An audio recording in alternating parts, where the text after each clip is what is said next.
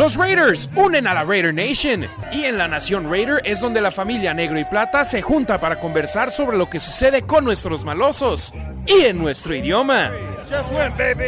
Harry Ruiz, Demian Reyes y Ricardo Villanueva están aquí para todos ustedes, hermanos y hermanas que apoyan al equipo de nuestros amores. Ganen, pierdan o empaten, nuestro compromiso con ustedes es decirles lo que pensamos sobre lo que ocurre en el emparrillado. Bienvenidos a un episodio más en vivo de La Nación Raider.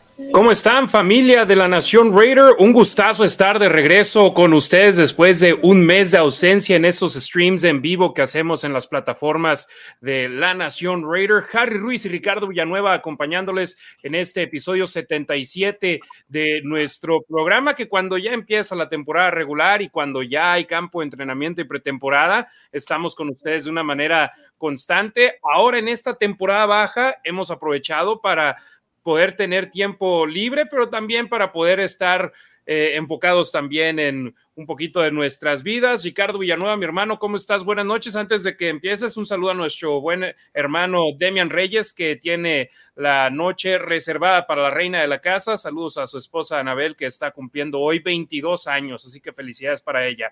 Ricardo, hermano, ¿cómo estás? Buenas noches. Buenas noches, Harry. Un abrazo a Anabel, un saludo a Demian, eh, por esos 22 años, por supuesto. Y pues de vuelta aquí, ¿no? Ya de cara para ver qué es lo que podría pasar o lo que esperamos, lo que, lo que de alguna forma esperemos podría pasar en el draft y pues ya de cara a la temporada porque pues ya está prácticamente a la vuelta de la esquina, al menos ya están las fechas, ¿no? Para que los equipos de alguna forma empiecen a regresar, ya están las fechas programadas para los eh, OTAs, que para los Raiders empiezan el 22 de mayo, ¿no? Entonces, desde ahí se empieza y pues a darle que hay, hay algo de, de qué platicar, Harry. Por supuesto, el draft de la NFL está ya ah, prácticamente en menos de 10 días de que se efectúe y eso, por supuesto, es el primer paso, o bueno, más bien el paso final para redondear la plantilla para el conjunto negro y plata y para los demás equipos en toda la NFL. Entonces aquí estaremos eh, platicando con ustedes sobre lo que se viene en ese draft para el conjunto negro y plata, las selecciones que tienen, los jugadores que están disponibles, las posiciones de necesidad para el conjunto negro y plata. Entonces agradecemos mucho que estén en sintonía con nosotros, aquellos que nos están viendo en vivo. Gracias, fue de última hora literal que programamos este programa medio lo conversamos sobre el fin de semana, Ricardo, pero no había un plan fijo donde estuviéramos ya listos diciendo, va, lo vamos a hacer este programa hasta hace una hora y te agradezco que estés aquí conmigo porque si no hubiese sido muy aburrido nada más yo hablando solo con toda nuestra banda. Aquellos que nos están viendo en vivo, por favor, compartan el enlace ya sea de YouTube, en sus grupos de WhatsApp, si nos están viendo por medio de Twitter, denle retweet a este video, denle like. Si nos están viendo en YouTube, eh, denle me gusta, eh, también si están en Facebook denle me gusta y también compártanlo en sus grupos de Facebook con sus amigos para poder tener un alcance aún más grande con ustedes. Y por supuesto, si quieren apoyar a nuestro proyecto de la Nación Raider, nos pueden dejar un super chat en YouTube o pueden dejarnos una donación en lanacionraider.com y con ello estaremos dándole lectura a su comentario completo, a su pregunta completa, a su opinión que tengan. Si no nos pueden dejar una donación, lo entendemos. Simplemente dejen déjenos un comentario con su nombre y de dónde nos están sintonizando para mandarles un saludo. Mi estimado Ricardo, un draft que va a ser completamente diferente para los Raiders comparado al draft del año pasado, ya que el año pasado los malosos no hicieron su primera selección hasta tarde en la tercera ronda del draft y este año los Raiders tienen selecciones en las primeras, en todas las rondas, pero específicamente primera y segunda ronda, donde el año pasado no las tuvieron debido a que hicieron el intercambio por Devante Adams. Y eso cambia el panorama de gran forma para Dave Ziegler y toda la directiva de los Raiders. Así es, Harry. Tienen picks consecutivos, bueno, en todas las rondas, ¿no? De alguna, hasta ahorita. Eh, eso es muy bueno de alguna forma para para ver al futuro, ¿no? Al futuro del equipo, para ir armándolo. Hemos visto que nada es seguro en el draft, ¿no? Han pasado los años hemos visto cómo eh, la parte administrativa de los Raiders de alguna forma o, los que toman las decisiones, ¿no? Eh, con respecto al draft, pues últimamente, no sé, a lo mejor desde Mackenzie, igual no se han hecho justo los picks que se podrían esperar, ¿no? O no, más bien no se han tenido los resultados. ¿No? que se esperaban. Entonces, ahora con tantos picks en este draft que los Raiders necesitan jugadores defensivos, ¿no? Creo que es en donde, en donde más necesidad hay, a grandes rasgos.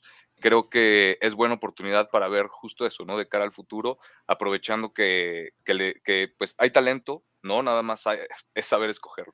Es ese pequeño detalle, saber escogerlo y, y pues obviamente darle, ¿no? Darle que pues nada es seguro, pero para eso están, ¿no? Para hacer los scouts, para, bueno, los scouts para eso están, para hacer justo esto, ¿no? Estas investigaciones, esto, eh, este scouting de todos los jugadores, ver cómo pueden encajar en el sistema, cómo pueden encajar en, eh, eh, justo eso también en, la parte del depth de, de, los Raiders, qué tan necesitados están de ciertas posiciones, obviamente lo que decía, ¿no? Pues creo que principalmente línea ofensiva, línea defensiva, perímetro, linebackers, ¿no? Por ahí me principalmente, pero bueno, ellos son los que están dentro, saben mejor cuáles pueden ser sus necesidades. Creen que, obviamente, pues hay jugadores que todavía están en el equipo que, que, de alguna forma con mira al futuro podrían encajar también. Entonces, muchas decisiones que se han estado tomando durante estos meses y como tú decías, ¿no? El draft de alguna forma es la cereza del pastel para, para tener el equipo completo de cara a la pretemporada.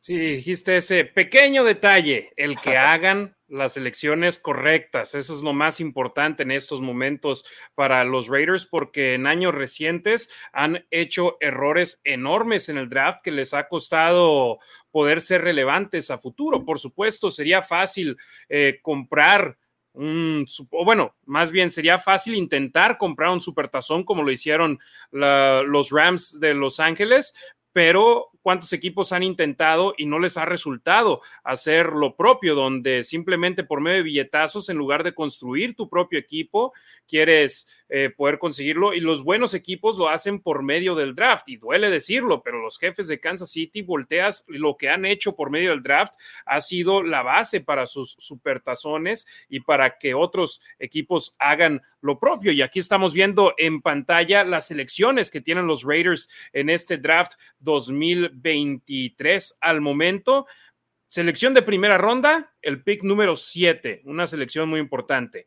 En la segunda ronda, selección 38. Tercera ronda tienen dos selecciones, la 70, que es la propia, y la número 100, que llegó por medio del intercambio con los gigantes de Nueva York por el ala cerrada Darren Waller. Entonces tienes cuatro selecciones entre las primeras 100, pero súmale una más, la cuarta ronda, que es el pick 109. Ricardo, tienes cinco selecciones entre los primeros 109 picks los Raiders ahí necesitan pegar sí o sí, porque esas son las, las cinco entre las primeros 109, caray. El año pasado creo que la primera, es más, déjame agarrar el número exacto de cuando eligieron a Dylan Parham en el draft, porque para dar, ponerlo en perspectiva con la Raider Nation, fue el pick global número 90 en la tercera, ronda en el pick número 90. Ese fue su primer pick de los Raiders. Cuando sea el pick número 90 este año, ya van a tener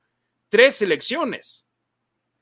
Y échate 19 picks más después del 90 y los Raiders van a haber tenido cinco selecciones. Y Dylan Parham acabó siendo un titular indiscutible con los Raiders, tanto de guardia como de centro. Y los malosos necesitan conseguir talento de ese tipo, conseguir talento que venga a colaborar desde el primer día y hombre, teniendo el pick número 7, eso les da la opción a los Raiders, teniendo 12 selecciones, tanto de brincar como de ir para atrás y conseguir más capital. Y eso es algo que los malosos definitivamente tendrán en la mira. No me sorprendería si se quedan ahí en el pick número 7. No me sorprendería si bajaran en, el, en la primera ronda para conseguir más capital lo que sí me sorprendería es que brincaran en la primera ronda, porque Ricardo, en mi opinión, si brincan es por ir por un mariscal de campo. Y en mi opinión, solo hay dos quarterbacks por los cuales deben hacerlo, Bryce Young y CJ Stroud.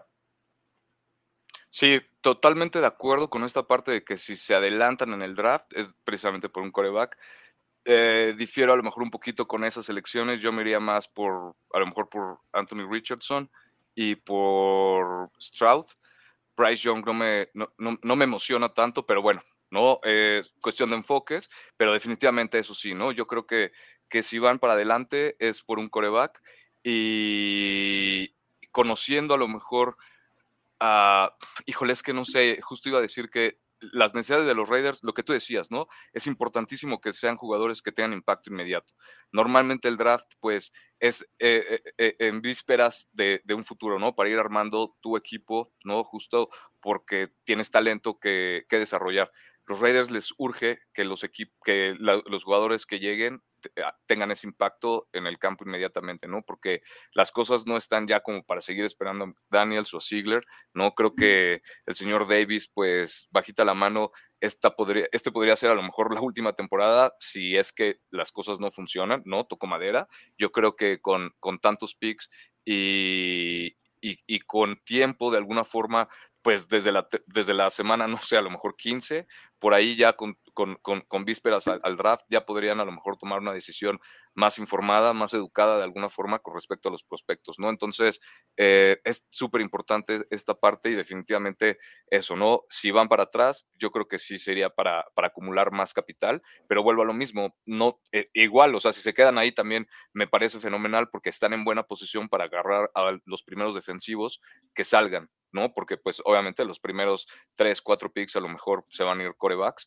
muy probablemente, al menos eso es lo que dicen los expertos en todos lados, y pues por eliminación directa obviamente vienen los, los mejores serían pues los linieros defensivos, ¿no? Entonces por ahí podría, podría ser bastante interesante si a los Raiders a lo mejor en esa posición si hace fueron los corebacks que, que les podrían interesar y les llega algún liniero defensivo, pues tendrían que ver qué tan valorado está este liniero defensivo para, para la administración de los redes, para el equipo, o si se van por un corner, ¿no? Muchos por ahí mencionan a David Witherspoon, no sé, o a González de Oregon, no sé, podrían ser varias, varias opciones que pues obviamente no vamos a saber hasta que los Raiders estén en el reloj, ¿no?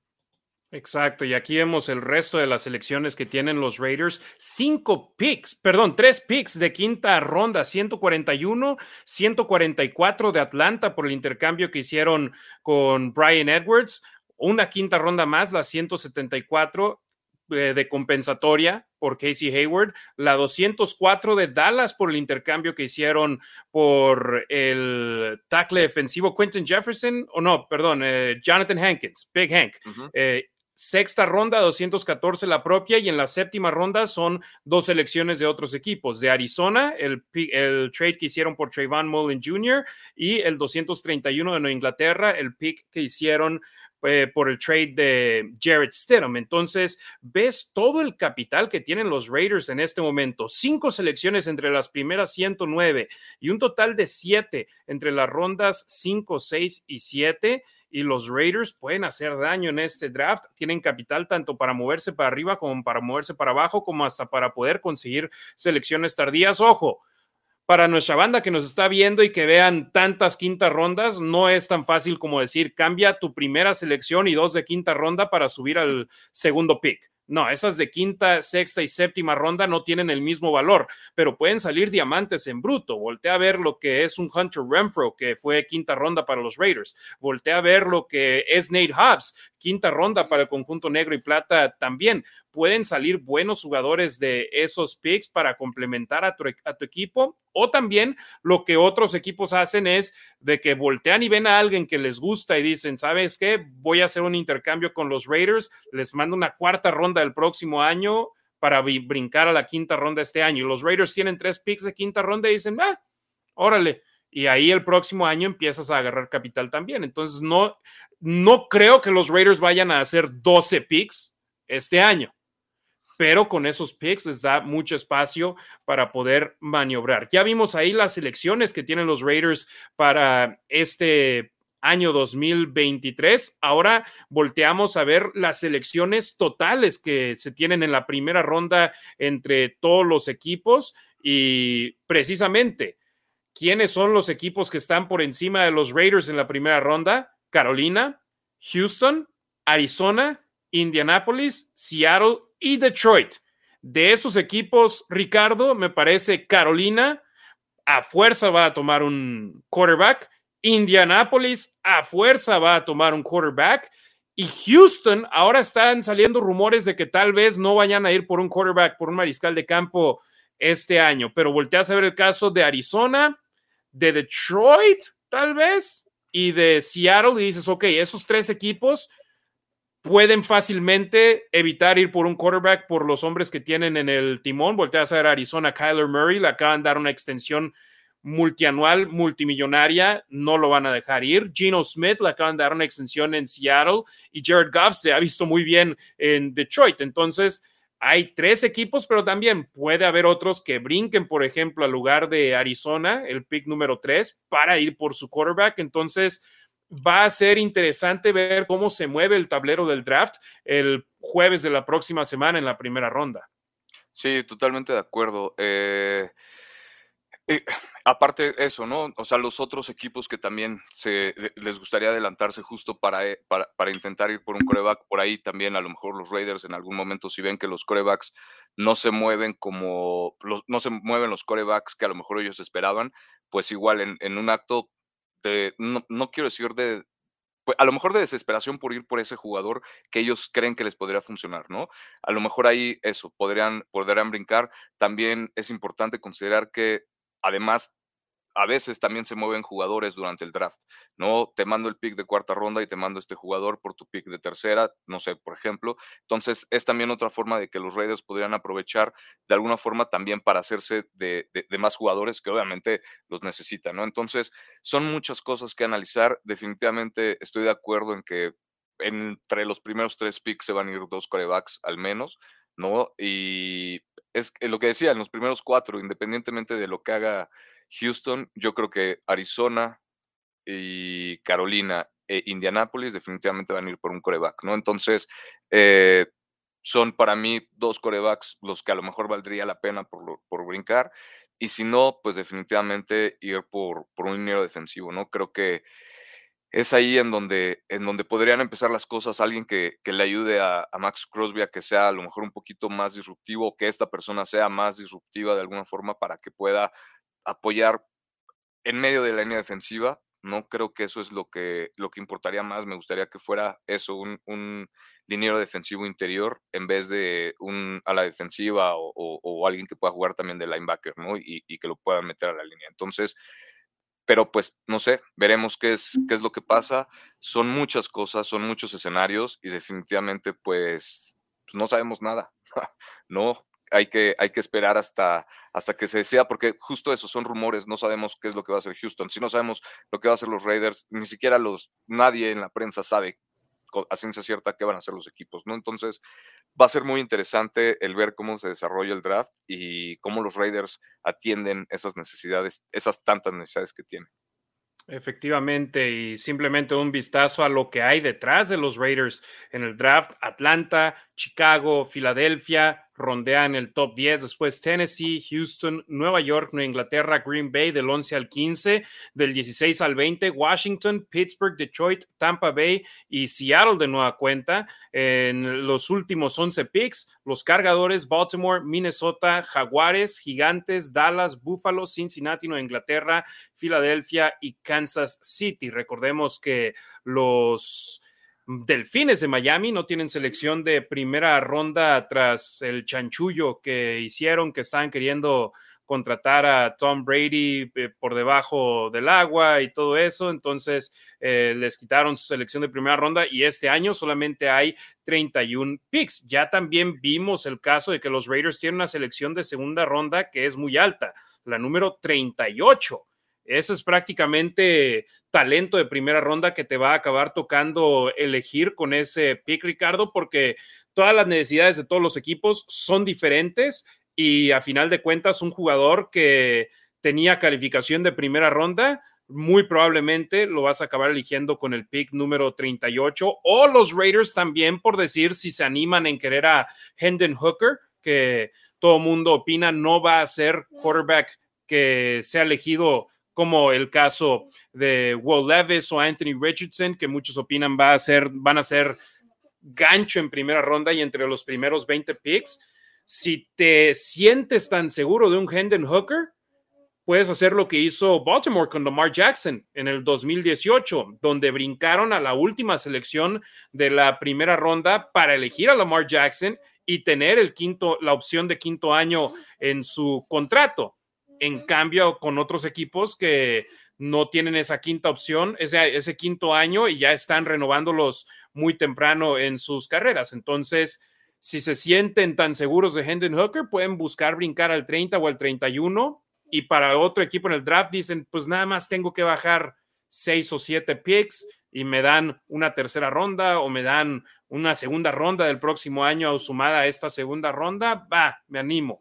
Eso depende, claro, de cómo se sientan los Raiders con su evaluación. Recibieron a todos los quarterbacks, a los top 5 en el draft, a Young, a Stroud, a Levis, a Richardson, a Hooker, los tuvieron de visita acá en Las Vegas, hicieron su evaluación, hicieron evaluación del talento en todas las posiciones y ahora es cuestión de simplemente ver qué es lo que quiere tener el conjunto negro y plata en su equipo. Y ahora algo que quiero hacer, mi estimado Ricardo, es ver eh, cómo está en estos momentos el roster de los Raiders. Tienen a 73 jugadores bajo contrato en estos momentos y ver cuáles posiciones necesitan en estos momentos ayuda y suma. Están en su pantalla en estos momentos, ofensiva del lado izquierdo, defensiva en el centro y del lado derecho los equipos especiales. Esos los equipos especiales no va a haber movimiento en ese sentido porque todo el mundo sabemos que están más que fijos AJ Cole, Daniel Carlson y el recién llegado long snapper Bobenmeyer. Pero receptor abierto, volteas a ver ese, ese número, mi estimado Ricardo, y dices 10 receptores abiertos, los Raiders no hay necesidad en lo absoluto para ir por un receptor abierto en ese draft, ¿no? Para nada. Sí, no, no, no. Creo que por esa parte eh, los Raiders deberían de estar tranquilos, ¿no? Definitivamente hay otras áreas que necesitan muchísima más atención que el cuerpo de receptores. Efectivamente, y creo que podemos decir lo mismo en la posición de corredor, donde tienen en estos momentos a siete jugadores, tackles ofensivos y guardias. En ambos tienen a seis jugadores. Ahí sí no le haría el feo yo si los Raiders acaban contratando a alguien por medio del draft, si acaban eligiendo a un liniero ofensivo que pueda venir a, sumar, porque volteas a ver el caso de Jermaine Illuminor y no es 100% seguro que vaya a ser tu tackle derecho del futuro. Firmó de nueva cuenta con los Raiders un contrato por un año, pero me parece simplemente un parche, ¿no? Que tienen ahí de, de, ese costado y de igual manera el guardia derecho Alex Bars, no creo que sea el guardia derecho del futuro para los Raiders. Entonces, ahí sí, si quieres agarrar a un liniero ofensivo, es opción. No creo que deberían de ir en la primera ronda con él porque obviamente hay más huecos, pero la línea ofensiva nunca está de más tener a linieros en ese cuarto que sean sangre nueva, que sean cuerpos que no estén desgastados y sobre todo si la fisicalidad está ahí y te gusta lo que traen, no le hago yo el feo a, un liniero ofensivo. Totalmente de acuerdo, ¿no? Hemos visto eh, cómo han sufrido los Raiders desafortunadamente a las lesiones, ¿no? En, los linieros ofensivos. O sea, sabemos que, que, de alguna forma la línea ofensiva, eh, el lado izquierdo no está tan, tan descubierto, ¿no? Afortunadamente se tiene Colton Miller ahí, que ha sido, pues, de los últimos años el más constante, ¿no? De ese lado. Y independientemente de quién juegue de gar izquierdo, ¿no? Que, quien esté, pero el lado derecho de la línea ofensiva, el gar y el tackle del lado derecho, pues Leatherwood no, no funcionó, no todos estos movimientos que se hicieron durante la temporada para ver quién encajaba. Parecía que al final de, la temporada como que se encontró la fórmula ahí y definitivamente creo que habría, tendría que ser una posición que también se tendría que, que, reforzar justo esto, justo esto, ¿no? El guard derecho. Alguien que te pueda, que te pueda cubrir muy bien la, esa parte interior de línea ofensiva, porque como decía, si tienes un liniero defensivo que te pueda romper todo por, por esa parte del medio de la línea ofensiva, pues obviamente te va a provocar caos. Por eso necesitas obviamente también alguien en la parte interior de la línea ofensiva que pueda prevenir a un Aaron Donald. Digo, obviamente ya estoy, me estoy yendo a estándares muy altos, ¿no? De alguna forma, pero, pero hay mucho talento en la liga, ¿no? Y, y definitivamente tiene que haber alguien capaz de, de tener, pues, digo, los Raiders se enfrentan dos veces al año a Kansas, ¿no? A Chris Jones, ¿no? Entonces, alguien ahí va a tener que hacer una chambota para de alguna forma proteger a quien sea que esté de coreback, no, definitivamente tienen que empezar por ahí, o sea, creo que, creo que tienen que empezar por ahí cuando puedan atender ya esa posición, ¿no? Porque definitivamente el, lado defensivo creo que urge que, que se mejore más. No, y no está nada mal decir lo que dijiste, Ricardo, decir necesitas cubrir a un Aaron Donald. Si puedes cubrir al mejor de la liga, significa que puedes hacer un buen trabajo contra los demás tackles defensivos en la NFL.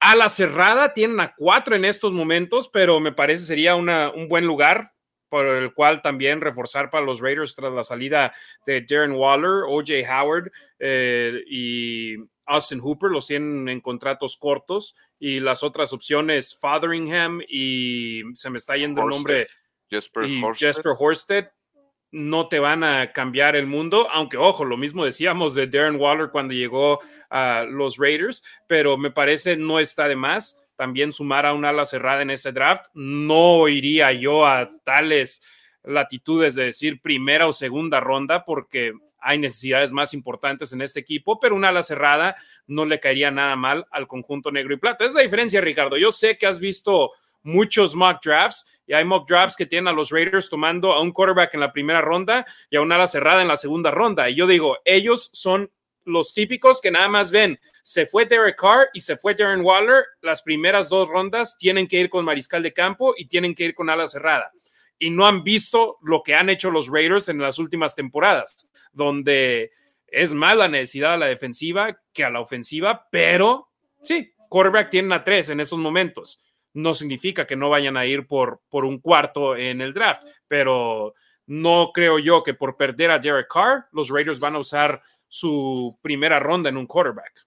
Sí, no, precisamente eh, por esa razón, no, no lo creo. Repito, a menos de que justo caiga el coreback, ¿no? O que, ellos el coreback que ellos quieran, ¿no? Totalmente de acuerdo. Y que estén enamorados con él, y o sea, que hayan dicho, este pelado, sí, 100%, lo queremos aquí.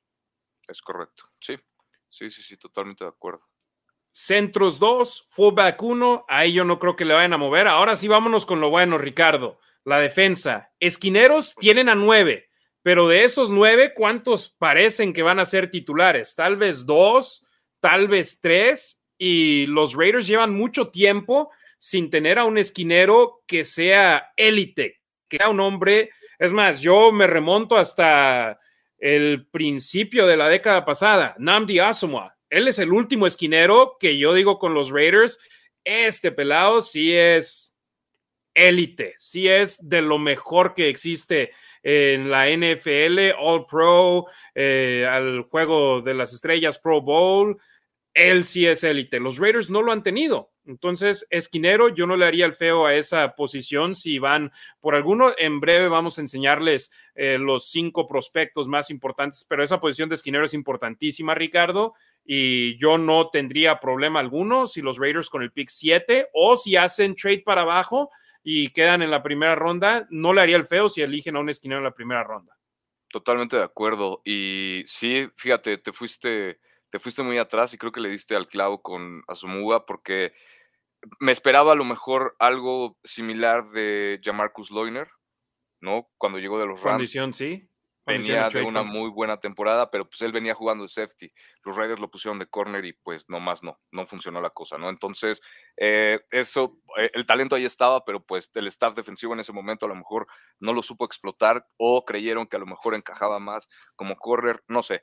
Pero volviendo al punto, es que totalmente de acuerdo, los Raiders necesitan alguien en el perímetro, ¿no? Eh, en el perímetro exterior de alguna forma, un corner que sea capaz de, estar al tú por tú con tanto talento aéreo ofensivo que hay en la liga, ¿no? Y con los corebacks que hay en la división nada más, no para irme ni siquiera en la conferencia, pero con los corebacks que hay en la, en la división y con tantas armas aéreas, definitivamente se necesitan pues armas que puedan contrarrestar ese ataque aéreo y pues si, no sé, si no te vas a ir obviamente por un línea defensivo, pues al menos refuerza la defensiva, ¿no?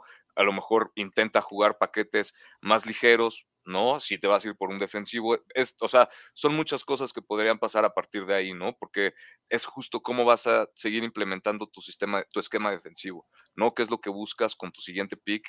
cómo crees que pueda encajar.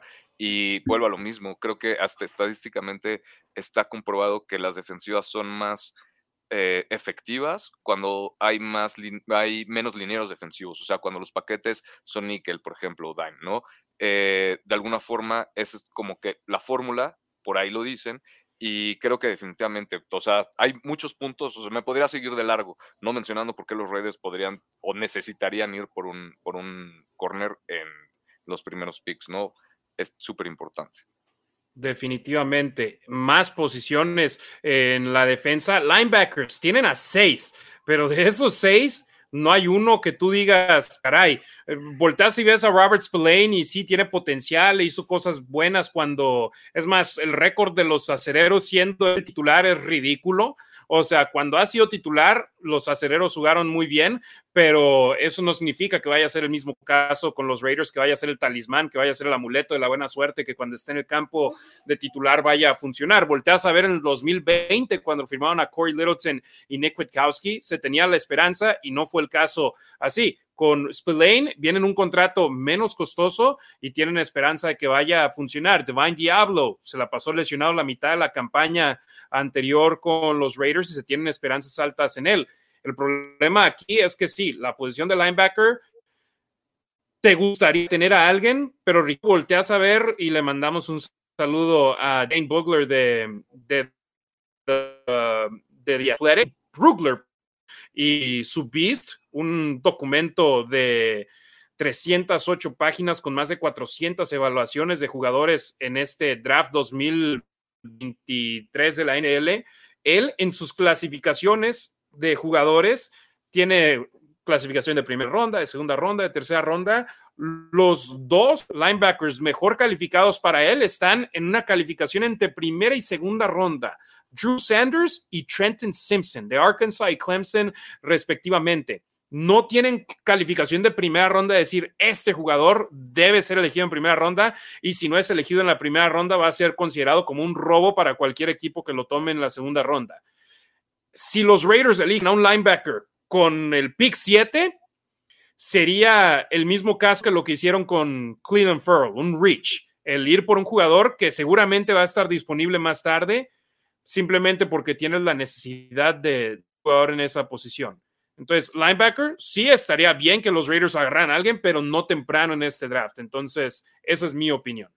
Totalmente de acuerdo, a comparación de lo que mencionábamos con el corner, ¿no? Que yo decía, no me molestaría igual para nada que fueran por un corner con los primeros picks. Aquí, pues sí me molestaría un poco que fueran por un linebacker justo con el primer pick, ¿no? Si, si el talento de alguna forma eh, está disponible más tarde porque pues así está estadísticamente como dictado por el tipo de talento que es, por cómo se ha desarrollado en las estadísticas durante su carrera colegial, por el video que se ha mostrado durante desde que jugaban infantiles, ¿no? O sea, todo, todo lo han analizado. Entonces, por algún, por algo, ¿no? Ellos están tan atrás. Si, si los Raiders brincan para, para agarrar a alguno de estos, pues no creo que sea la mejor decisión, porque, insisto, aunque necesiten también linebackers, creo que hay otra, el perímetro y la línea defensiva definitivamente son súper urgentes, ¿no? Entonces, creo que se deberían enfocar igual, sí en linebackers, pero a lo mejor con tantos picks ahorita o, más opciones o más disponibilidad en, rondas tardías, creo que es ahí donde tendrían que atacar eh, la necesidad de, de linebacker sí o sí, pero sí atacarla. ¿no? O sea, definitivamente sí es un hecho que, se tiene que atacar. Así es, mi estimado Ricardo. Echándole un vistazo a las demás posiciones, safety hay seis, no creo que haya necesidad de ello y luego aparte puede que vayan a ir de nueva cuenta por Jerron Harmon, que sigue siendo agente libre. Tackle, la línea defensiva, aquí es donde vamos. Cuatro son tackles, tres son alas defensivas y tres son jugadores que son flex, que te pueden ayudar con presión por dentro, pero también por fuera. Hay jugadores de altísima calidad en este draft en la línea defensiva, Ricardo, y la verdad, eh, yo ahí tampoco tendría problemas si van con uno en la primera ronda o en la segunda ronda.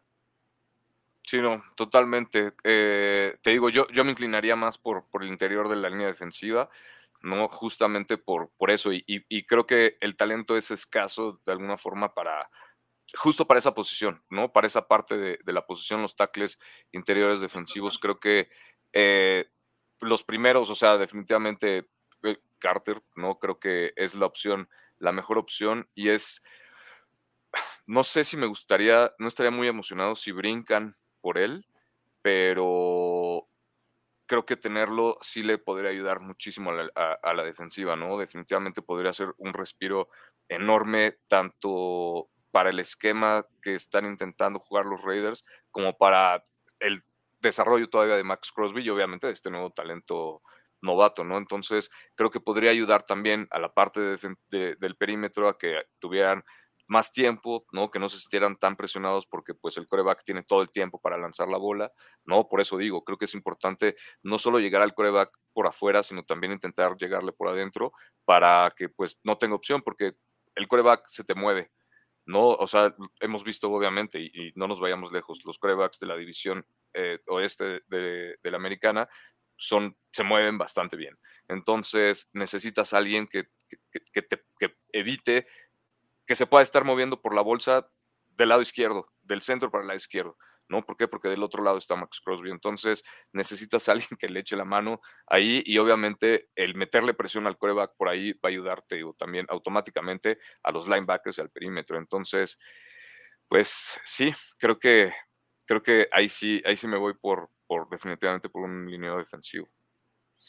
Efectivamente, y esas son las posiciones entre ofensiva y defensiva de las cuales ya hablamos. En breve vamos a hablar con ustedes sobre los eh, talentos, sobre los prospectos en las posiciones de tackle defensivo, de esquineros, de mariscales de campo, eh, alas defensivas, sobre el top 5 según el, el Big Board, el Beast de Dane Brugler, reportero de The Athletic. Antes vamos a mandarle saludos a la banda que nos está viendo en vivo. Les agradecemos mucho que lo hagan aquí con nosotros, a pesar de que fue un programa que hicimos de última hora, pero que si lo hacemos con mucha anticipación, con poca anticipación, nuestra raza siempre responde de gran forma. Por supuesto, don Rubén Montenegro tenía que estar al pendiente. Un abrazo para él, siempre al pendiente con su familia. César Tejeda desde la Raider Nation en Guadalajara. Carlos Alberto González Herrera desde Mérida, Yucatán.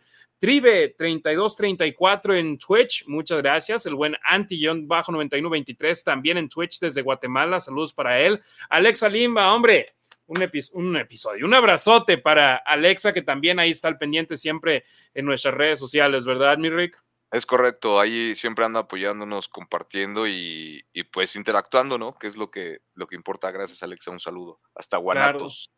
Claro que sí. Ricardo Arrona desde la Ciudad de México, un abrazo para él. Eh, Francisco Alberto Maya Pineda, saludos desde mi tráiler, me hicieron la noche.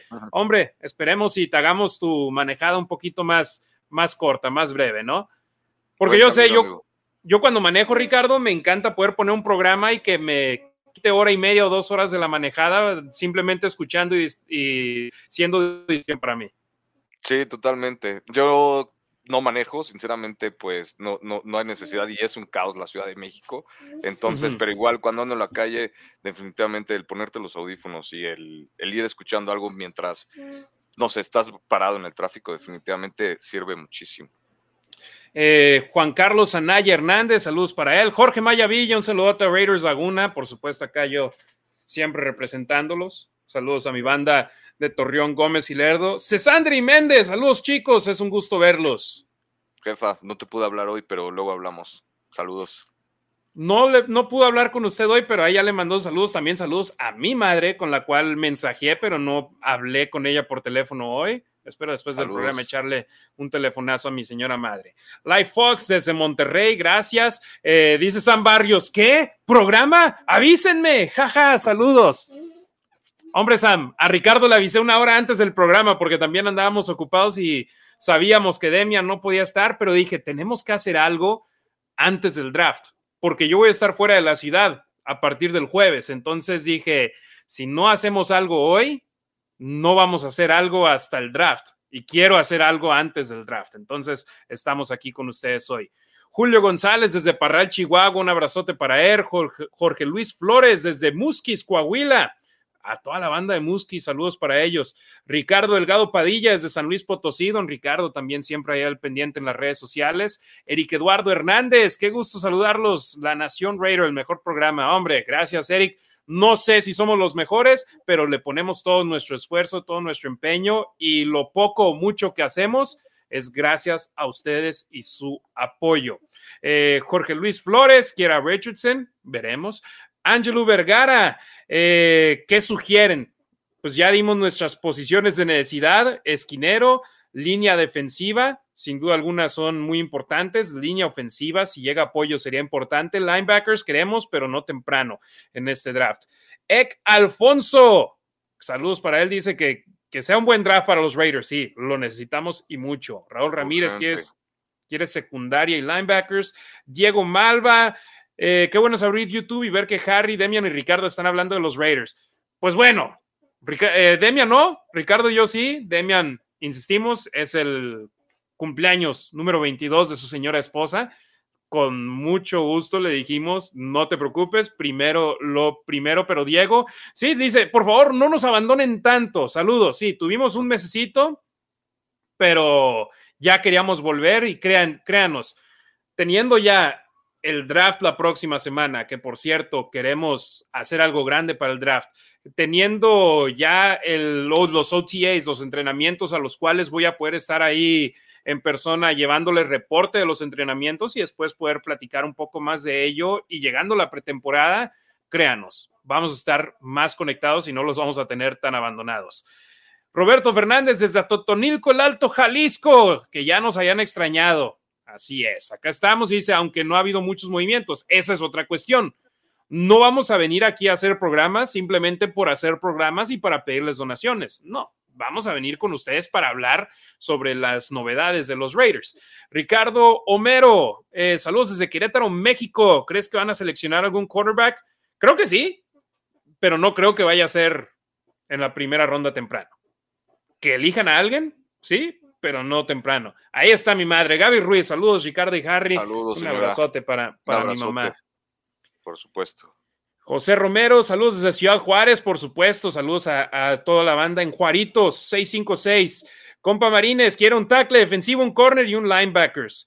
Eh, Alexandro Díaz, yo me la jugaba con Carter o Leves. Marco Antonio García desde la Ciudad de México. Roberto Strampler desde Querétaro Rock. Saludos al buen Roberto. Paul Arcos, desde Canadá, nuestro comité canadiense de la Nación Raider, presenta aquí con nosotros. Edgar Hernández, saludos, mi Nación Raider, un gusto siempre estar aquí escuchándolos. Gracias. Jorge Luis Flores. Eh, sí, dicen, muchos mock drafts Estados Unidos tienen a los Raiders yendo por Cristian González insistimos, una posición de necesidad y nos encantaría ya sea Christian González o Devin Witherspoon. En breve, después de sacar los saludos, vamos a enseñarles los cinco mejores prospectos en estas posiciones de necesidad que Ricardo y yo creemos. Martín Gurrola, saludos desde Chimalhuacán, Estado de México, puro Raiders, por supuesto. Saludos a Martín. Eh, Jesús Ramos H. No, no está equivocado en esto. Dice, han sido una vergüenza los últimos 10 drafts de los Raiders. En gran parte, sí, y, pero bueno, si nos vamos a los últimos 10 drafts, ahí está incluido Khalil Mack, está incluido Derek Carr, está incluido Max Crosby, está incluido Josh Jacobs, está incluido Hunter Renfro.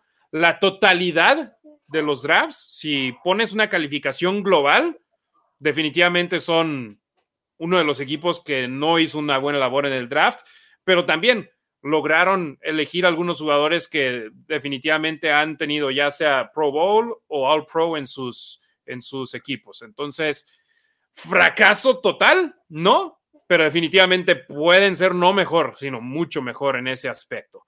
Marco Antonio García, saludos. Jesús Ramos H. Los Raiders deben cortar al menos cuatro receptores abiertos, lo van a hacer, pero les gusta tener el cuarto completo. El mismo caso fue el año pasado, Ricardo, donde tenían receptores por todos lados y acabaron deshaciéndose de muchos durante el campo de entrenamiento y sorprendió que se quedaron con DJ Turner en los cortes finales, pero tenían jugadores de calidad y querían tener esa competencia. Es más, nadie creía que Mac Collins se iba a quedar con el equipo como receptor abierto con los demás talentos que había en esa posición y ve lo que acabó sucediendo. La competencia en el campo de entrenamiento en la pretemporada hizo a Mac Collins lo que es. Entonces, entiendo ese punto de vista de Josh McDaniels y de Dave Ziegler, que les gusta no nada más tener a los cinco o seis receptores que quieren en el, en el equipo, sino que tienen más profundidad en esa posición. Así es, gente aparte que, que se gane el lugar, ¿no? En el equipo, que demuestre de alguna forma por qué, por qué se tiene que quedar en el equipo. Y Mac Collins, pues definitivamente terminó siendo alguien que, que ayudó muchísimo a cuando Davante Adams tenía tres personas encima o cuando Derek Carr, no a lo mejor no tenía el tiempo, lo que fuera. No creo que es el resultado justo de eso, ¿no? del excelente trabajo que tuvo en pretemporada y le fue ganando, se fue ganando su, su, espacio, su lugar de alguna forma.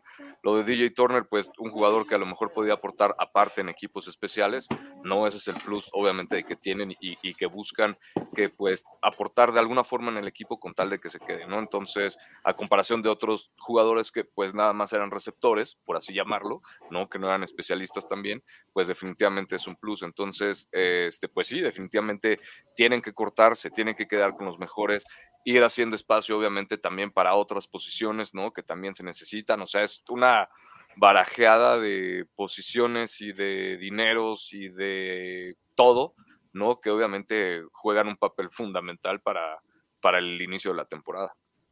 Efectivamente, y me viene la mente también Marcus Robinson. Llegó a los Raiders, pero él era más un receptor abierto, específicamente receptor abierto, y lo cortaron en el segundo lapso de recortes, en el, o no, el primer lapso de recortes en la pretemporada y sorprendió mucho, pero lo dejaron ir porque dijeron, sabemos que no va a tener cupo en nuestro equipo y queremos que encuentre cupo en otro equipo y acabó cayendo, si no me equivoco, en Baltimore.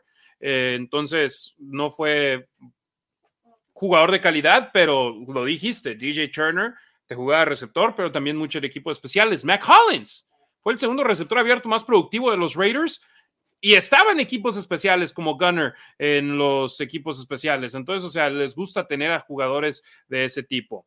Raúl Omar Romero Ruiz, un abrazote desde Chihuahua, Chihuahua, por supuesto, saludos para ellos.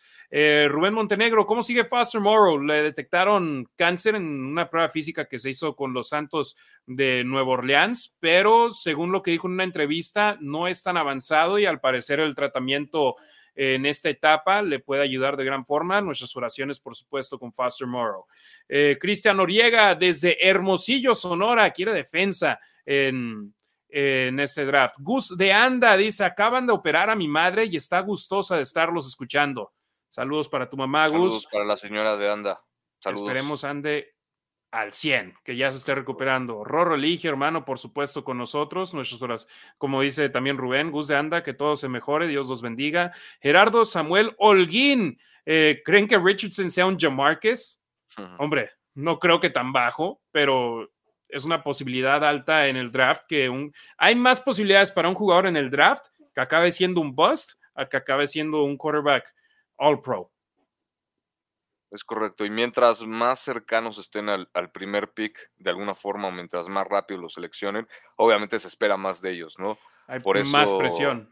Es correcto, ¿no? Entonces, eh, se, se, nivel, se, se, dice que el techo es o, más alto o que el piso es más bajo, algo así. Entonces, definitivamente, mientras los, cualquier jugador no sea escogido más cercano a la primera ronda, al primer pick, obviamente se le va a exigir más. Al momento de que juegue, por ejemplo, obviamente eh, va a llamar más la atención el, jugador, por ejemplo, no sé si es un corner y es titular desde el primer partido, pues obviamente va a ser algo que consideren todos los equipos rivales con respecto a esa posición, ¿no? Si el corner que tienen es un titular de tercera ronda, pues obviamente no le va a poner a lo mejor tanta atención y le van a lanzar más.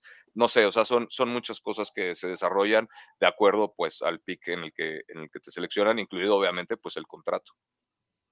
Así es, por supuesto, Gerardo Samuel Holguín desde Iscali, Santi DLR desde Morelos, eh, Gus de Anda y la operaron de la rodilla y está en rehabilitación y a sus 74 años sigue apoyando a los negro y plata. Muy contenta de verlos y oírles. Pueden mandarle saludos a Doña Rosy de Anda. Doña Rosy de Anda, un saludo, un saludo. Cuídese esa rodilla, por favor.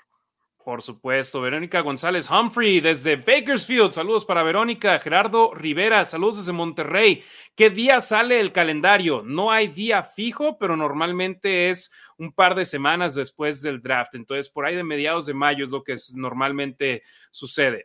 Raúl Ramírez quiere a Cristian González de Oregon, que por cierto, su papá, ex jugador de baloncesto y jugó baloncesto en la universidad donde yo antes narraba baloncesto, la Universidad de Texas en El Paso, UTEP, con los mineros, colombiano de nacimiento. Entonces, Cristian González, de ahí es donde viene su sangre latina.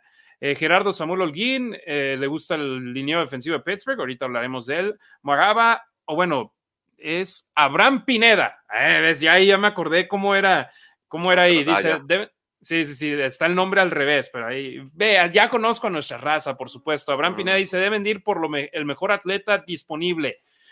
El problema es que tal vez, por ejemplo, si el mejor atleta disponible es un corredor como Bijan Robinson de Texas, vas a agarrar a Bijan Robinson, aunque tengas a Josh Jacobs con la etiqueta de jugador franquicia y aunque tengas a Samir White detrás de él y aunque tengas, ¿qué dijimos hace un momento? ¿Seis corredores o siete corredores? No creo yo, Abraham, que deben de ir por el mejor atleta disponible sin importar la posición. Debe ser el mejor atleta disponible en una posición de necesidad para tu equipo, en mi opinión. Y él, por supuesto, de Guadalajara. Saludos a don Abraham. Eh, Toño Granadino Castillo desde Chihuahua, es nuestro año, esperemos y sí. Carlos del Valle, saludos, banda. Alexa Lima, ¿van a hacer programa el día del draft?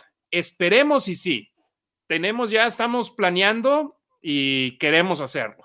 Hay más posibilidades de que sí hagamos programa el día del draft que no, ¿verdad, Ricardo? Es correcto. hay, que afinar detalles. Con la producción, pero ah, exacto, es lo que decía, hay que afinar los detalles ahí con producción, pero sí. Bueno, ahí les va, yo les digo. me invitaron a la fiesta del draft de los Raiders, en la cual estuvo Ricardo el, el año pasado, y eso en un tipo antro acá en Las Vegas. Entonces, quiero ver si hay conectividad de Wi-Fi estando ahí. Y si la hay, ¿por qué no? Hacer el programa en vivo desde ahí. Pero si no hay conectividad de Wi-Fi, lo que tal vez haría es ir a la fiesta, empiezan a las 4 de la tarde, ir a la fiesta y luego regresarme a mi apartamento una hora y media después, pero queremos hacer algo donde no solamente brinquemos al aire cuando esté el pick de los Raiders, sino potencialmente, por decir, en el tercer pick, entrar al aire, que sería 40 minutos a 45 minutos antes del pick de los Raiders, para poder ya decir, ok, eligieron a Bryce Young eh, con el primer pick, a CJ Stroud con el segundo pick, dudamos que los Raiders vayan a hacer movimientos y vemos cómo va cayendo el draft board y ver qué posibilidades hay para los Raiders. Ricardo Vázquez Jr., saludos a Ricardo, por supuesto. Byron Chaparro desde Florida, saludos a toda la banda en Florida.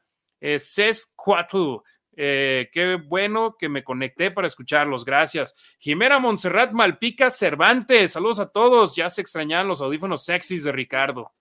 Gracias, Jimena, a la orden. Byron Chaparro dice: Cristian González es el primer pick, el de mi tierra de Colombia. Esta vez, sí hay banda colombiana que sabe que Cristian González es de, Colombia. Eh, preguntan que si creen que valga la pena el cambio al tercer pick de Arizona. En mi opinión, solamente de dos sopas. Si van por Bryce Young o CJ Stroud. Nadie más. Si uno de los dos, por alguna razón, Houston elige a Will Anderson y los Raiders van por... Son los únicos dos quarterbacks que en mi opinión valen la pena brincar al tercer pick. Pero también depende qué quieren a cambio. Volteas a ver la locura que quería Chicago de los Raiders por el primer pick y dices tú, qué bueno que no hicieron ningún movimiento. Acá el tercer pick, si no piden que les bajemos la luna y las estrellas y el sol, entonces tal vez sí.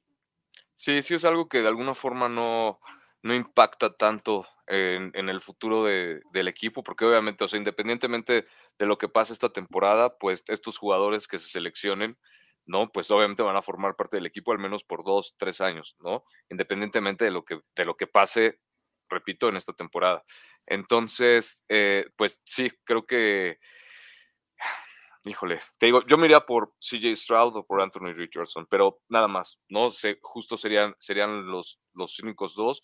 Y, híjole, aún así siento que el precio sería muy caro y que no valdría la pena. No valdría la pena porque, pues, justo eso, ¿no? Por toda la locura que, que podrían llegar a pedir. Y los Raiders definitivamente necesitan esos picks, ¿no? Creo que no están en posición para deshacerse de, de de llegar tan bien armados al draft, porque necesitan ese talento, necesitan jugadores que puedan impactar de inmediato, ¿no? Entonces, no me gustaría mucho que hicieran una locura así. Ahí te va lo que quería Chicago por la primera selección global de los Raiders, o que le pidieron a los Raiders. Tres picks de primera ronda, incluido el de este año, y dos picks de segunda ronda, incluido el de este año. No, hombre. No. Ni por Trevor Lawrence yo daría tanto. No, porque aparte vuelvo a lo mismo, ni siquiera sabes qué tal que te termina saliendo un Jamarcus Russell, ¿no? ¿Qué tal que, no sé, o sea, Tom Brady ni siquiera fue pick de, ni siquiera fue pick de los primeros cinco para acabar pronto, ¿no? Eh, entonces, o sea, no sé, pueden ser, nada está comprado, ¿no? Obviamente, y, no sabes cómo se va a desarrollar el, el, coreback, pero vuelvo a lo mismo, o sea, creo que arriesgar tanto por, por, por un jugador, nada más que no sabes, que no, que no ha pisado un campo de la NFL equipado, ¿no? Porque sí, muy probablemente fueron al Pro Day y lo que tú quieras, pero pues no, no, no es lo mismo lanzar en cortos que lanzar equipados frente, no sé, jugar en Kansas City, ¿no? Junto a esa afición tan pesada o tan complicada. O sea, no, creo que sí hay que ser un poquito más inteligentes con respecto a lo que se tiene y qué se necesita en el futuro.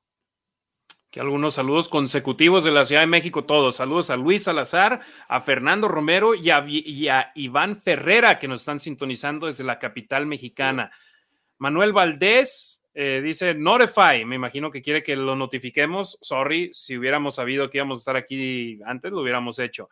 Eh, Vic Rattlehead, buenas noches. Saludos para el buen Vic. Y Gus de Anda dice mi mamá que muchas gracias por los saludos y que se han ganado sus burritos cuando vengan a Juaritos. Que ella invita a burritos Tony y que si traen algo, traigan mucha hambre. Bendiciones, bros. No nos diga, no nos diga porque. A mí me encanta Juárez, entonces espero poder ir a agarrar a ir por los burritos un día de estos. Va. Va, entonces vamos ahora sí, ya que mandamos saludos a nuestra banda, bueno, uno más que llegó en lo que estaba ya a punto de entrar con lo demás. Eh, Abraham Pineda, eh, ok, a eso se refería él, al mejor atleta disponible de acuerdo a nuestras necesidades, así es muy diferente a simplemente el mejor atleta disponible en el draft, porque si te das por mejor atleta, tal vez es una posición que ya tienes, pero sí, mejor atleta según tus, tus necesidades. Eh, vamos ahora sí a ver eh, precisamente los jugadores mejor clasificados en este draft en las posiciones de necesidad del conjunto negro y plata y comenzamos con tackles defensivos, una posición que los Raiders han batallado mucho ahí en poner presión por el centro. Y según Dane Brogler del The Athletic y su Beast, su análisis de 308 páginas de más de 400 jugadores, estos son los cinco tackles defensivos mejor calificados. Jalen Carter de Georgia y Brian Brees tienen una calificación de primera ronda. Ellos sí, primera ronda. Kalijah Cansey de Pitt y Mozzie Smith de Pittsburgh tienen una calificación entre primera y segunda ronda. No están clasificados tan alto como Carter y Breeze, pero tampoco están clasificados como de segunda ronda, están ahí en un lugar en medio. Y Jervin Dexter de la Universidad de Florida. El caso de Jalen Carter es uno que en realidad eh, es interesante, mi estimado Ricardo, porque sabemos el incidente en el cual estuve involucrado, donde iba, según reportes, jugando las carreritas con un elemento del staff de la Universidad de Georgia menos de una semana después, es más, días después de haber ganado el campeonato nacional. Y en el otro vehículo iba manejando la persona que trabajaba en el staff de Georgia y un jugador, y fallecen. Y Carter iba jugando a las carreritas con, con ellos. Antes de ese incidente en el Combine, que, se iba a conocer en el Combine de que él iba manejando, eh, todo el mundo tenía a Jalen Carter proyectado como el jugador más talentoso en el draft, que potencialmente iba a ser la primera selección. Sale, en eso, sale ese reporte y rápidamente empieza a bajar, bajar, bajar, bajar en muchos, eh, muchas expectativas de, de equipos que no quieren, digamos, ensuciarse las manos con un jugador de este tipo, que ya trae broncas en el pasado. Ricardo, los Raiders, si les cae en el número 7 un jugador que hace una semana se decía era el talento número uno, que por cierto también en el Combine solo hizo las pruebas físicas, y después en el Pro Day ni siquiera terminó las pruebas en el campo porque estaba con sobrepeso. ¿Tú estarías de acuerdo con que los Raiders tomaran un riesgo de este tipo? No me gustaría, no, sinceramente, sinceramente no. Si fuera Madden, igual y sí, pero desafortunadamente no es Madden, ¿no? Eh, todo lo demás cuenta. Y no, ¿y Madden cuándo dirigió? Bueno, te refieres a John Madden, Si estuviera jugando Madden, si yo estuviera ah, jugando Madden, igual ahí, sí lo haría, ¿no? Porque justo eso, ¿no? Okay, sí. en lo que es el jugador, ¿no? De alguna forma acá también tienes que considerar todos estos aspectos de alguna forma de inmadurez, ¿no? Y, y que obviamente no puedes dejar de ver. Entonces, te digo, a mí sinceramente no me, no, no, me encantaría que fueran porque que lo agarraran en el pick 7 justo por esto, ¿no? Porque es mucha presión lo que decía hace ratito. Es mucha presión, va a ser el primer pick de los Raiders y va a llegar justo con esa presión, ¿no? De llegar a jugar al lado o hombro a hombro con Max Crosby, de llegar a impactar luego, luego en el campo de juego, que muy probablemente lo haga, no lo dudo, pero pues, ¿dónde está todo lo demás? Va a llegar a vivir a Las Vegas con esas cosas que trae ya, ¿no? De, a raíz de que fueron campeones, no, definitivamente en el jugador, en, el campo de juego no se le puede exigir algo, algo más. Bueno, obviamente tiene sus huecos, pero lo que ha demostrado, lo que se ha visto, pues definitivamente es súper valioso, ¿no? Pero vuelvo a lo mismo. Las cosas fuera del campo creo que son muy importantes y es algo que, pues para eso están los scouts, tienen que definitivamente ver eh, cómo no sé, todas estas entrevistas uno a uno, ver cómo se comportan fuera del campo, ¿no? Sus reacciones igual eh, durante momentos de frustración, a lo mejor en el juego, ¿no? Entonces, todo eso cuenta y simplemente los antecedentes que traen no, no me gustan mucho. De Henry Rocks, obviamente nadie sabía cómo se iba a desenvolver su situación, nadie lo sabía, pero pues falló el pick. Como sea, falló el pick, ¿no? Entonces, creo que ahora las decisiones se tienen que tomar, obviamente, muchísimo más informadas, muchísimo mejor, eh, no sé, eso, más informadas con respecto a, los prospectos que están. Y definitivamente no alguien con, con, ese grado de, con esos problemas, no me gustaría, ¿no? Que, que, trajera eso ya cargando encima y ser pick de primera ronda en los primeros 10 picks, no, no, no me gustaría para el chavo. Si cae después, mucho después, pues por supuesto, pero lo veo difícil. Exactamente, y voltás también a ver el caso de Damon Arnett, que acabas viendo todos los problemas extracancha que tenía y las cosas negativas en las que estaba involucrado y decías tú, caray, ¿por qué se van por alguien así en la primera ronda y acaba afectándole a los Raiders no solamente ese año, sino en años futuros? Porque pudieron haber elegido a cualquier otro jugador y que pudiese estar todavía en el roster y a, cambio este otro jugador ni siquiera en la liga sigue ya. Entonces, estos son los cinco jugadores, los cinco tackles defensivos mejor calificados según Dane Brugler de The Athletic.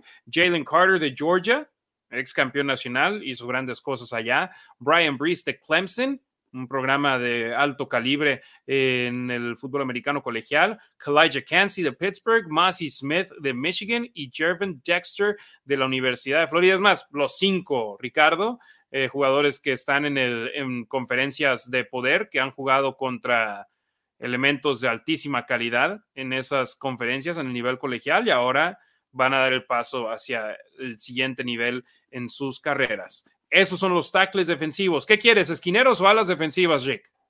Esquineros. Vamos con los esquineros. Entonces, por supuesto, la parte alta, el 1 y el 2, y los puedes intercambiar. Ambos son elementos de excelente calidad. Christian González y Devin Witherspoon, ambos van a ser selección altísima en este draft, pero también Joey Porter Jr. de la Universidad Estatal de Pensilvania, mejor conocida como Penn State tiene calificación de primera ronda y por decir, si los Raiders hacen un intercambio donde bajan del 7 al 15 y tal vez no estén González y Weatherspoon, pero sí un Joey Porter Jr., no sería un bajón tan grande para el conjunto negro y plata el no agarrar a un Christian González o a un Devin Weatherspoon por bajar de 7 a 15. Joey Porter también es un jugador de, de gran calidad.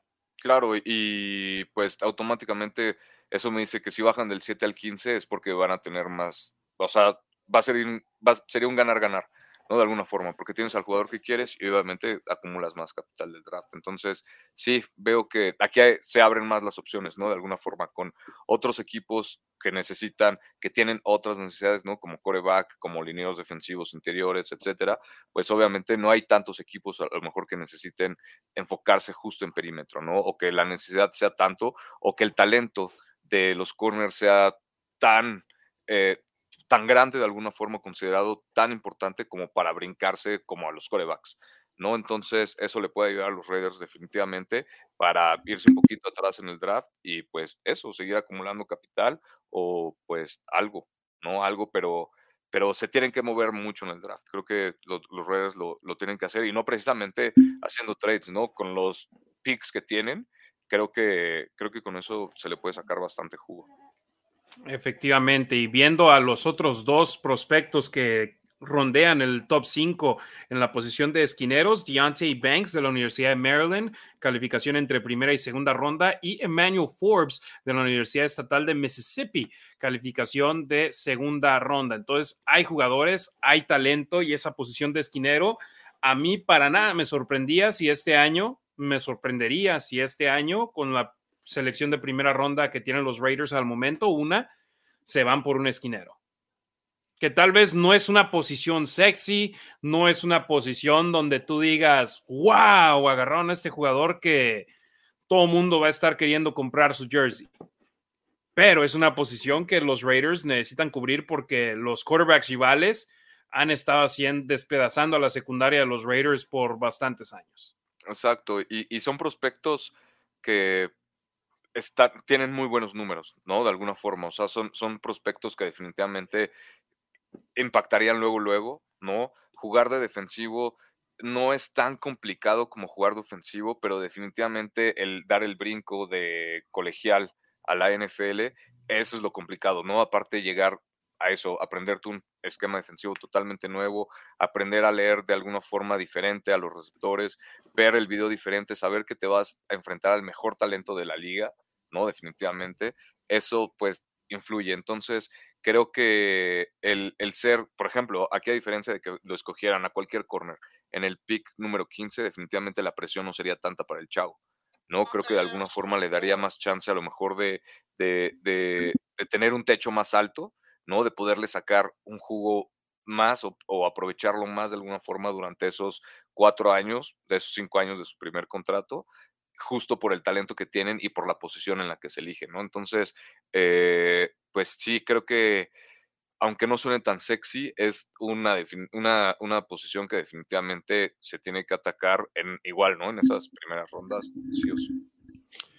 Ahora pasemos a otra posición defensiva en este draft, a las defensivas, donde Chandler Jones, los Raiders, podrían deshacerse de su contrato después de de este año y habría un hueco abierto por ese lado, que si te enfocas solo en alas defensivas en estos momentos, mi estimado Ricardo, tienen a Max Crosby, por supuesto, a Chandler Jones y también a Mini Mac, caray, Malcolm Coons, también de la Universidad de Buffalo, como alas defensivas específicamente. Y en este draft, Will Anderson, muchos están viendo como el primer jugador no quarterback que será elegido en este draft de la Universidad de Alabama. Él, al igual que otros tres elementos, tienen calificación de primera ronda. Tyree Wilson de la Universidad eh, Tecnológica de Texas, Texas Tech. Lucas Van Ness de la Universidad de Iowa y Nolan Smith de la Universidad de Georgia. Despuésito de ellos, con calificación entre primera y segunda ronda, Miles Murphy de la Universidad de Clemson. Eh, recuerdo escucharte cuando estábamos hablando de posiciones de necesidad, tú no ves a la defensiva como posición que deben de atacar los Raiders en la primera ronda, ¿verdad? No, no, sí, definitivamente sí. No me gustaría a mí tanto, me gustaría más que fueran a lo mejor por un eh, defensivo interior, si es que hay, pero definitivamente, o sea, cualquier parte de la línea defensiva que se pueda ayudar, no creo que sería clave. Y si no se puede en la parte del medio de la línea defensiva, pues hacerlo por afuera, ¿no? Meterle presión al lo que se intenta, lo que se ha intentado hacer con, con Chandler Jones, ¿no? Lo que se logró hacer con este, la defensiva que se fue a los Colts. Recuérdame su nombre. Yannick Ngakwe. Yannick Ngakwe. Que sigue siendo agente libre, ¿eh? Ok, fíjate.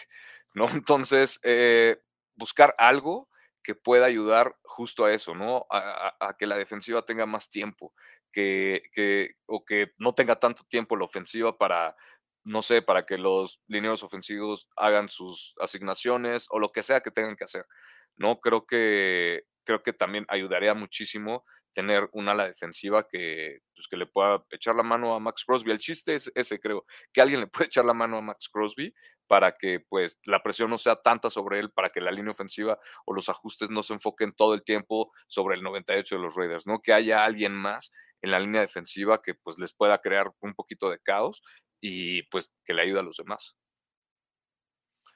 Así es, entonces ahí ya vimos tackles defensivos, esquineros, alas defensivas y vamos a ir con una posición donde ha habido tanta gente pidiendo un cambio en esta posición por un buen rato, pero en realidad yo no lo veo que vaya a suceder en este draft para los Raiders o por lo menos de inmediato porque ya tienen eh, bajo contrato a Jimmy Garoppolo, es la posición de mariscal de campo, donde muchos ven una primera ronda donde vayan a salir cuatro mariscales de campo. Y lo vemos con Bryce Young, con CJ Stroud, con Anthony Richardson y Will Levis.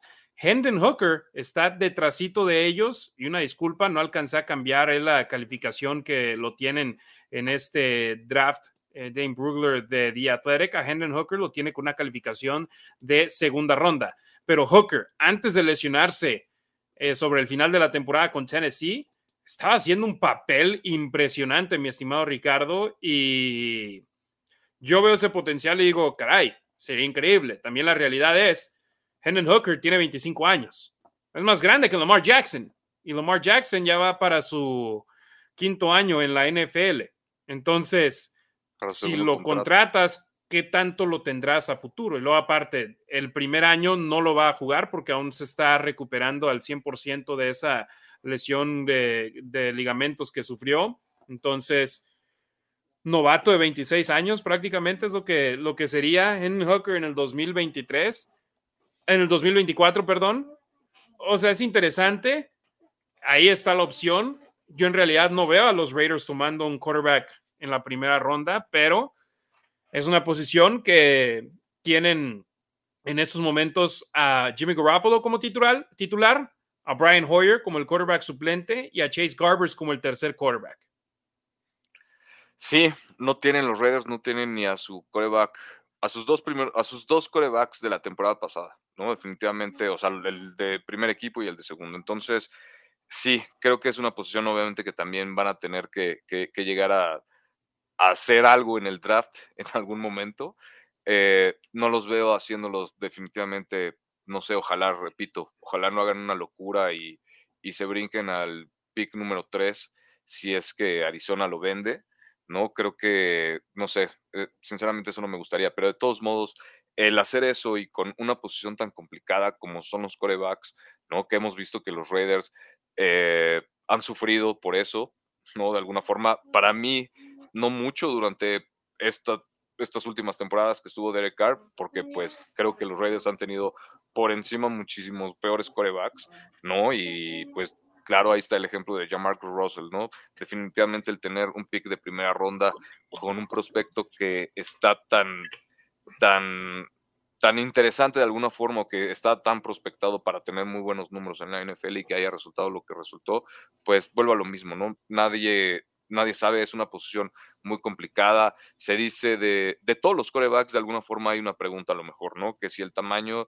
de Bryce Young, que si Anthony Richardson a lo mejor está preparado o no, que de Hendon Hooker la rodilla, ¿no? Y que si aparte la edad, ¿no? Entonces, eh, de Levis a lo mejor que, pues, si no corre tanto, pero pues tiene un brazote, bueno, lo puede, puede lanzar el balón muy lejos. O sea, son muchas cosas que hay que considerar. Hendon Hooker, definitivamente eso, ¿no? Hay, hay un artículo muy bueno también de Athletic donde menciona porque es uno de los corebacks más difíciles de evaluar, ¿no? De, de en este draft y de este draft que trae aparentemente, pues, una de las mejores clases de corebacks últimamente, ¿no? Entonces, eh, pero pues no sé, eso es la opinión no pública, sino de alguna forma de, los expertos. Habrá que ver los Raiders justo eso, ¿no? Cómo tienen a los corebacks rankeados en su, en su draft board, qué es lo que les puede servir qué necesidades quieren atacar primero y pues cómo lo van a hacer.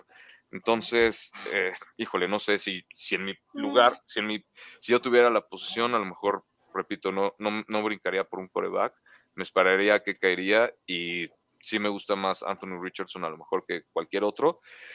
Pero pues, a ver, no, eso sí es mi opinión nada más.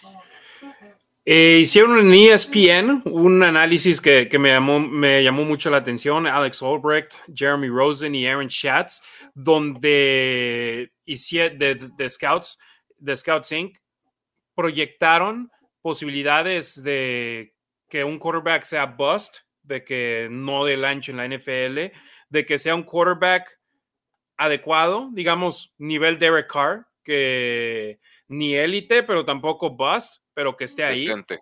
Decente. Uno de nivel alto y de nivel élite. Bryce Young, bust, 38.3%. Un titular decente, 27.1%. Un quarterback, digamos, top 10, 20.5%. Y élite, 14.1%. CJ Stroud, posibilidad más alta de bust, 45.4% un titular decente, 26%, de nivel alto, 18%, y élite, 10.7%. Con Anthony Richardson, ellos tienen una, no les gusta, mm, no les gusta en lo absoluto. Bust, 80.5%. Titular decente, 13.1%. De nivel alto, 4.9%. Y élite, 1.5%. Aquí lo que hay que decir es, con Anthony Richardson, tiene muchas armas, tiene la estatura, tiene la fuerza, se le ve velocidad, pero ¿qué fue? ¿Una temporada completa la que fue titular? No, y no tuvo números espectaculares, no comandó a Florida a algo importante en el nivel colegial, pero tiene ese talento, en inglés se le dice raw, bruto, ese talento que en el lugar correcto lo pueden explotar y puede convertirse en algo, pero lo tienen más como alguien que tiene posibilidades más altas de, ok, sí, si tienes todo lo correcto, le puede ir bien. Pero en realidad, ¿cuántos equipos en la NFL tienen lo correcto para poder desarrollar a un quarterback?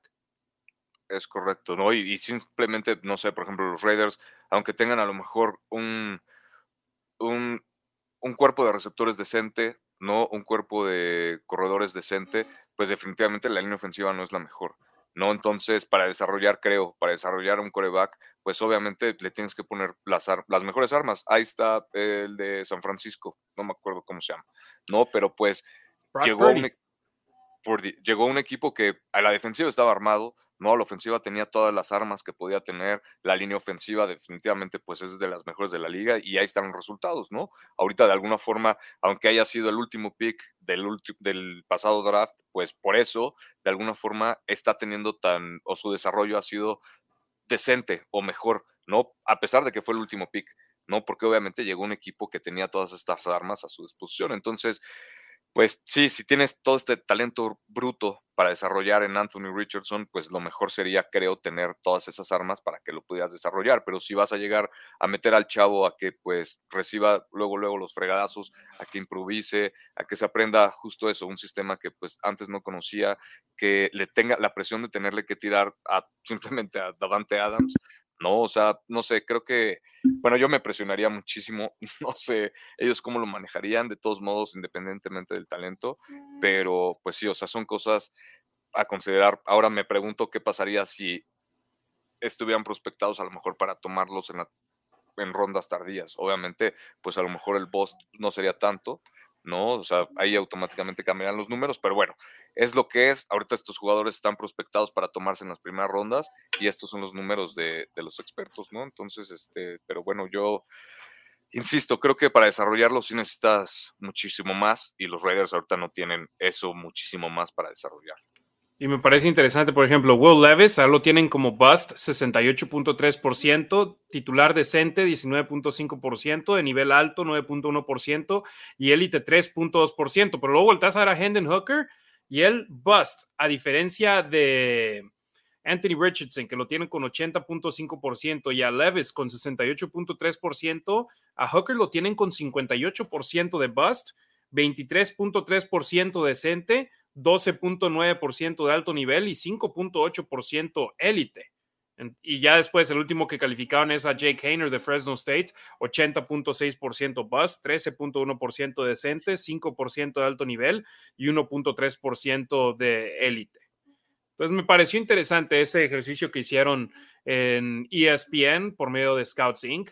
Y yo decía, caray, ven mejores posibilidades a Henderson de tener éxito en la liga que a Richardson y a Levis. La diferencia siendo, Hooker no va a ser tomado seguramente en la primera ronda y no va a ser tomado entre las primeras 20 selecciones. Eso me queda seguro. Alguien tal vez brinque para el final de la primera ronda para agarrarlo y tener la opción de quinto año pero simplemente por la lesión. Si no fuese por la lesión, muy seguramente estaríamos hablando de él como alguien de primera ronda. Ahorita les mandamos más saludos, familia de la Nación Raider, pero ahí estamos. Ricardo, ¿tú te animas a decir por quién se van a ir los Raiders? Si se quedan en la séptima selección o no. Eh, es que te diría, a ver, pues dame los primeros seis picks, a ver qué hay disponible. Pero, pues, no sé, o sea, para cómo están las cosas, creo que, no sé, realísticamente lo, más, lo, mejor que podrían hacer o, el mejor jugador que podrían escoger sería, tendría que ser alguien del perímetro o alguna a la defensiva. No, no veo que a lo mejor Carter que, que, esté, ni siquiera que llegue a los Raiders, pero no sé, vuelvo a lo mismo. O sea, pueden pasar cosas muy raras en el draft. Eh, o los otros equipos también, obviamente, pues juegan ¿no? Entonces, todo eso influye y son otros 31 equipos que obviamente pues van a estar involucrados. Hay miles de mock drafts en toda la NFL, Ricardo, y todos dicen un nombre u otro. Tú dime un nombre aunque no lo acaben eligiendo los Raiders. ¿Quién van a, con la séptima selección en el draft 2023 de la NFL? Los Raiders eligen a. Los Raiders eligen al Edge Will Anderson de Alabama. Ok, en mi opinión, los Raiders eligen a Devin Witherspoon de la Universidad de Illinois, esquinero. Ojalá Will Anderson llegue, ¿no? Para mí, te digo, alguien en la línea defensiva, el que sea que llegue en la línea defensiva, si sería ideal a lo mejor, te digo, que agarraran a lo mejor a Witherspoon o a cualquier coreback, a González, si lo pueden agarrar atrás y todavía tener, te digo, agarrar más capital del draft, sería increíble. Pero si en esa posición les llega o Will Anderson o Terry Wilson, me iría definitivamente por cualquiera de ellos dos. Sí, definitivamente tú estás viendo el mejor caso posible, ¿no? Porque muchos opinan que Will Anderson va a ser el primer jugador no quarterback en ser elegido en el draft. Sí. Sí, Si, le cae a los Raiders en el Big 7, lo tomo sin duda. Pero yo creo que ya sea Houston o Seattle, lo tomarían antes de que caiga más. Porque Indianapolis, o es más, hasta Arizona con el pick 3. Si es que no hacen un trade por alguien que quiera un quarterback. Entonces, ahí está. Will Anderson, según Ricardo, yo me voy con Devin Witherspoon. Me encantaría Christian González, pero tengo algo que me dice que Witherspoon tal vez vaya a resultar más como un esquinero del día uno. el que sea, Harry. Mira, el que, el que sea, pero que justo eso, sea titular desde, desde el día uno, que llegue a, impactar al equipo y pues que le eche la mano a Max Crosby. Quien sea, en el perímetro de línea defensiva o linebacker, pero pero pues que le ayude, ¿no? Porque obviamente, pues él es el, el para mí creo que es obviamente el alma de la defensiva y, es alguien a quien le tienen que ayudar muchísimo. No porque no pueda, no, pero simplemente para, para explotar más la defensiva y pues echar la mano al equipo, que a fin de cuentas, pues eso es lo que cuenta, ¿no? Que, que no les metan tantos puntos a la defensiva. Efectivamente. Eh, hablemos rápido sobre lo que está aconteciendo con el conjunto negro y plata, ya que ayer, lunes 17 de abril, fue el primer día del programa voluntario de entrenamientos durante la temporada baja para los Raiders una semana después de que hayan arrancado este mismo programa los equipos que tienen entrenadores nuevos en la NFL. Los Raiders este año no tienen un coach nuevo. Josh McDaniels está en su segundo año con el equipo, entonces arrancaron el 17 de abril. Esta primera fase consiste de dos semanas con actividades limitadas a juntas, reuniones, fuerza y acondicionamiento, además de rehabilitación física. Entonces es más mental, Ricardo, que digamos estando en el campo. Eso no lo pueden hacer hasta cuando arranquen ya los OTAs. Sí, es correcto, es apenas, digo, aunque obviamente ellos bueno, uno esperaría que se siguieran preparando, obviamente, desde que terminó la temporada, ¿no? Son profesionales, a eso se dedican, pero sí, oficialmente en las instalaciones del equipo todavía como que no, no